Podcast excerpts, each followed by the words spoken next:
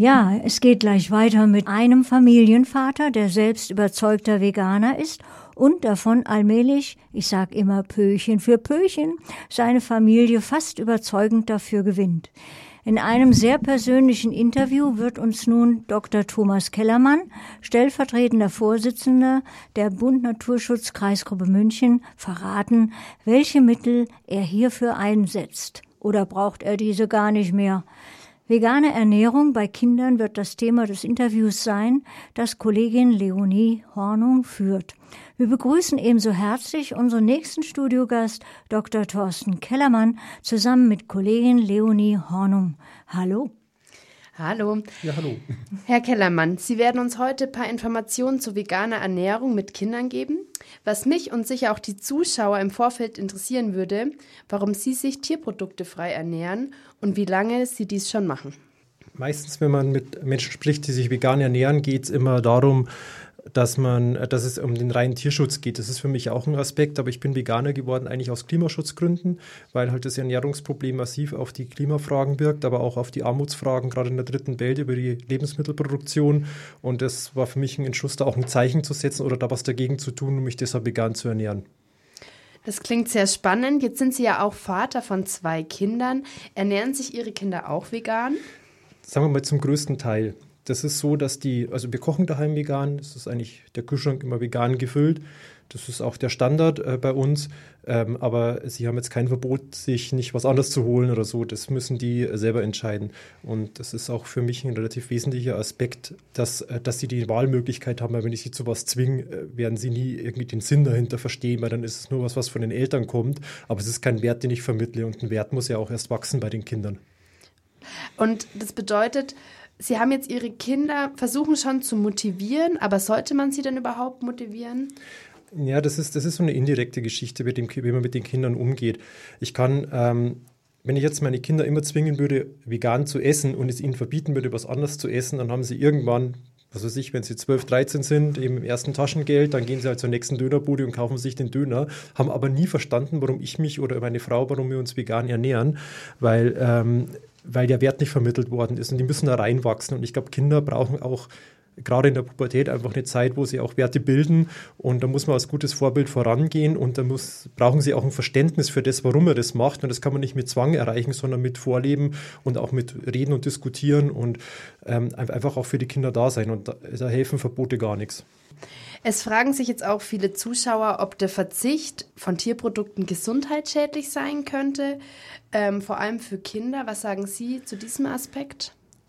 Ja, ich meine, das ist bei Ernährung immer ein Problem. Falsche Ernährung ist immer gesundheitsschädlich mhm. und das kann man auch, wenn man nur Fleisch isst oder wenn man nur zu einseitig isst, äh, ist Ernährung immer etwas, was auch falsch laufen kann. Es gilt beim veganen Essen genauso. Ähm, es gibt ja ganze äh, große Bevölkerungsgruppen, gerade in Südostasien und Südasien, in Indien, die sich ähm, über Generationen schon vegan ernähren. Da funktioniert das auch ohne äh, Beeinträchtigungen. Aber das ist genauso, wenn ein Kind jetzt nur Pommes und Fertigpizza isst oder nur Süßigkeiten, dann wird es auch nicht besser sein. Das heißt, wenn man sich irgendwie für eine Ernährung entscheidet, entscheidet, sollte man sich auch bemühen, damit umzugehen zu lernen. Das heißt, man muss auch mal was lesen oder auch mal nachfragen und auch wirklich gucken, wie sowas funktioniert. Sonst geht es natürlich schief, das ist vollkommen klar. Also plädieren Sie immer auf eine ausgewogene Ernährung sozusagen, das natürlich auch im Veganen umgesetzt werden sollte. Was man jetzt ganz oft hört, ist der Vitamin B12-Mangel, den man angeblich auch nur von Tierprodukten aufnehmen kann. Wie sieht es denn jetzt da nährstofftechnisch aus? Sollte man Nahrungsergänzungsmittel zu sich nehmen, sind die ein Muss bei veganer Ernährung? Also vielleicht nochmal zum Verständnis, es gibt natürlich auch bei dieser Ernährung ein paar Probleme, die auftreten, äh, weil ich schon gesagt habe, wenn man es falsch macht. Ein klassisches Problem ist das, dass man bei veganem Essen zu viel Kohlenhydrate und zu wenig Eiweiß isst. Äh, das passiert einfach schnell, weil die meisten Produkte bei uns sehr kohlenhydratlastig sind und ähm, Eiweiß, pflanzliche Eiweißprodukte, auch wenn man sie kaufen kann, aber man hat sie halt nicht so ganz im, äh, also wenn man das in Imbiss geht oder sowas, da ist das nicht da. Äh, man muss da halt oft sehr hinterhergreifen und das Vitamin B12 ist wirklich der einzige Ersatzstoff, den man braucht, weil der, wie Sie schon richtig gesagt haben, halt eben nur in äh, tierischen Produkten ist. Es gibt ein paar wenige Pflanzen, wo das drin ist, äh, sind aber in Europa nicht vorhanden und die einzige Möglichkeit, das Vitamin B12 sagen, in Bayern natürlich zu sich zu nehmen, ist das Weißbier. aber natürlich nicht für Kinder. Also bedeutet Nahrungsergänzung auf jeden Fall bei Vitamin B12 im mhm. Normalfall. Welchen Tipp würden Sie jetzt noch Familien geben, die sich überlegen, vegan umzustellen, sich vegan zu ernähren? Also das ist so ähnlich, echt den gleichen Tipp, auch wenn ich so versuche, Leute davon zu überzeugen, sich vegan zu ernähren oder ich gehe ja nicht dahin und sage, es ist alles böse, das andere zu essen oder ja, ihr müsst jetzt unbedingt, sondern ich lade die Leute zum Beispiel bei uns immer zum Essen ein. Wir kochen dann und das ist das Gleiche, was auch äh, für die Kinder wichtig ist. Das heißt, so eine Ernährung äh, oder für die Familie, das muss halt auch Spaß machen. Das heißt, man muss sich auch gut erkundigen, man muss mal ein paar Kochbücher kaufen, man muss daheim miteinander kochen, weil das äh, dann, wenn es ein Erlebnis wird und ein positives Erlebnis, dann kann sowas auch gelingen. Aber das funktioniert halt nicht, wenn ich jetzt dann nur noch die vegane Fertigpizza aus dem Bioladen kaufe. Da bleibe ich wieder dabei. Es, ist, ähm, es gehört einfach mehr dazu und das ist nicht nichts, was von selber passiert das ist auch mit Arbeit verbunden, man muss sich auskennen und da muss auch ein bisschen Erlebnis draus werden. Also geht es auch nicht von heute auf morgen, sondern würden Sie das eher als Prozess dann beschreiben, so eine Umstellung? Also von heute auf morgen kann ich es für mich selber machen, aber ich kann nicht alle Leute von heute auf morgen mitnehmen. Das ist wirklich ein Prozess. Und vielleicht ist erstmal Vegetarier da sein, das ist der richtige Einstieg und dann der nächste Schritt zum Veganismus, aber es muss ja auch ein Verständnis dafür aufgebracht werden. Jetzt haben Sie noch mal, jetzt möchte ich noch mal zum Anfang zurückkommen. Da haben Sie ja schon erzählt, dass es für Sie auch aus Umweltschutzgründen, dass Sie Veganer geworden sind. Was wünschen Sie sich in Zukunft von der Lebensmittelindustrie und von den Fleischproduzenten? Also ich denke, ähm, das, da geht es noch gar nicht mal so sehr um Veganismus. Es geht bei uns in der Lebensmittelproduktion erstmal darum, dass wir mehr Transparenz brauchen, was überhaupt in diesen Produkten drin ist.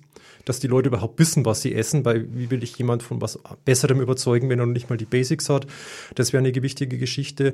Ähm, ich finde es auch gut, dass man sich jetzt wenigstens ansatzweise ge äh, darauf geeinigt hat, äh, diese Woche auf äh, Zucker Fett und Salz, also das zu reduzieren. Da gab es jetzt ja auch einen Beschluss von der Bundesregierung. Das ist ein richtiger Schritt, auch wenn er noch nicht ausreicht.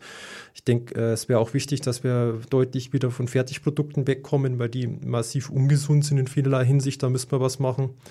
Das wären erstmal so wichtige Grundsatzforderungen. Es geht einfach mehr um natürliche Ernährung. Da geht es auch, Bio wäre zum Beispiel dann der nächste Schritt, aber ich brauche mit Bio gar nicht anfangen, wenn die Leute erstmal noch gar nicht wissen, wie sie selber Lebensmittel zubereiten. Ich meine, das ist jetzt wieder mehr geworden. Ich bin in der Zeit groß geworden, da war das die, in den 80er Jahren, das Fertigprodukt war also eine Lifestyle-Geschichte. Das hat sich zum Glück wieder geändert. Aber trotzdem muss man immer noch viel Werbung machen, was man alles mit den Dingen, die es wirklich gibt, auch machen kann. Und bei der Fleischindustrie muss ich ganz klar sagen, ähm, wir müssen wieder weg von diesen Massenproduktionen es ist, äh, wir werden auch nicht alle Leute davon überzeugen können, von heute auf morgen auf Fleisch zu verzichten, aber es wäre mal wichtig, dass die Leute A, vernünftige Qualität kaufen, dass es Bioqualität ist, dass wir keine Massentierhaltung mehr haben und dass wir wieder dahin auch bei der Produktion zurückkommen, dass jeder nur so viel äh, Tiere haben darf, wie er selber über seine landwirtschaftlichen Flächen äh, versorgen kann. Wenn wir diese Basics haben, dann kommen wir vielleicht auch wieder ansatzweise zu einer vernünftigen Ernährung. Also einfach dieser Massenkonsum auch. Ähm ja, sozusagen der Fleischkonsum, den wir einfach haben, nur so viel, wie, wie wir essen können, beziehungsweise vielleicht auch nur ein bis zweimal die Woche. Ja, vielleicht, vielleicht dann noch zur Ergänzung, das denke ich mal, so wie es meine Oma mir immer erzählt hat, die ist auf dem Bauernhof groß geworden und hat gesagt, mei, es gab halt unter der Woche vielleicht mal eine Suppe mit ein paar auskochten Knochen, so wie es halt war, und am Wochenende, am Sonntag gab es halt den Braten, wenn es Fleisch üblich war, ansonsten hat man sich halt eigentlich von Gemüse und Mehlspeisen ernährt. Es ist ja nicht so, dass das jetzt irgendwie ähm, das dauerhafte Fleischessen die Kulturkonstante über Jahrhunderte wäre. Das ist eigentlich auch eine Angewohnheit der letzten 70 Jahre schade, dass wir so viel Fleisch essen. Ja, es war einfach ein Status wahrscheinlich von besseren Lebensbedingungen. Ja. Würden Sie den Verzicht äh, auf tierfreie Produkte aufgeben, wenn die Lebensmittel unter besseren Bedingungen hergestellt werden würden? Nee, ich denke, das, das ist ja noch ein weitläufigeres Problem. Wir haben eine ständig wachsende Weltbevölkerung, die muss mit Nahrung versorgt werden und Fleischproduktion ist unterm Strich ineffizient, weil die Tiere erstmal sehr viel Futter brauchen, sehr viel Mittel brauchen, damit sie sich überhaupt ernähren können und wir machen daraus wieder Fleisch. Das ist eine sehr ineffiziente Methode, Nahrungsmittel zu produzieren und ich stehe einfach dafür, dass das nicht der Weg bei dieser steigenden Weltbevölkerung sein kann. Also wie ich jetzt schon ein bisschen mitbekommen habe von Ihnen, ist es vegan für Sie nicht nur eine Ernährungsweise, sondern auch eine Lebensweise. Und ich würde auch direkt zu meiner letzten Frage kommen. An den Weihnachtsfeiertagen gibt es klassisch Gans mit Blaukraut und Knödeln oder wie bei, wie bei mir in der Oberpfalz saure Bratwürst. Das sind jetzt beides Gerichte mit Fleisch und deshalb an Sie die Frage, wie sieht Ihr fleischloses Weihnachtsfest aus? Was gibt es bei Ihnen zu essen? Also ich bin ja in einer klassisch katholischen Familie groß geworden und da war der, äh, da war natürlich das Weihnachtsessen bestand eigentlich immer aus Semmeln, Kartoffelsalat und Würstchen und mei, auf die Würstchen kann ich verzichten, aber auf meinen Weihnachtskartoffelsalat verzichte ich nicht und der ist locker vegan zu machen. Das klingt schon mal prima. Schön, dass Sie heute bei uns im Studio waren, Herr Kellermann. Und noch mein herzliches Dankeschön, dass Sie Ihre Erfahrungen und Tipps in Bezug auf vegane Ernährung mit Kindern, mit uns und den Zuhörern geteilt haben. Ja, danke für die Einladung. Noch ein Wunsch noch von Ihnen. Wir haben noch ein paar Sekunden Zeit. Einfach, dass es nächstes Jahr die Leute bei der Ernährung mehr auf das Tierwohl schauen, das wäre wichtig. Und darf ich mal wissen, wie alt Ihre Kinder sind?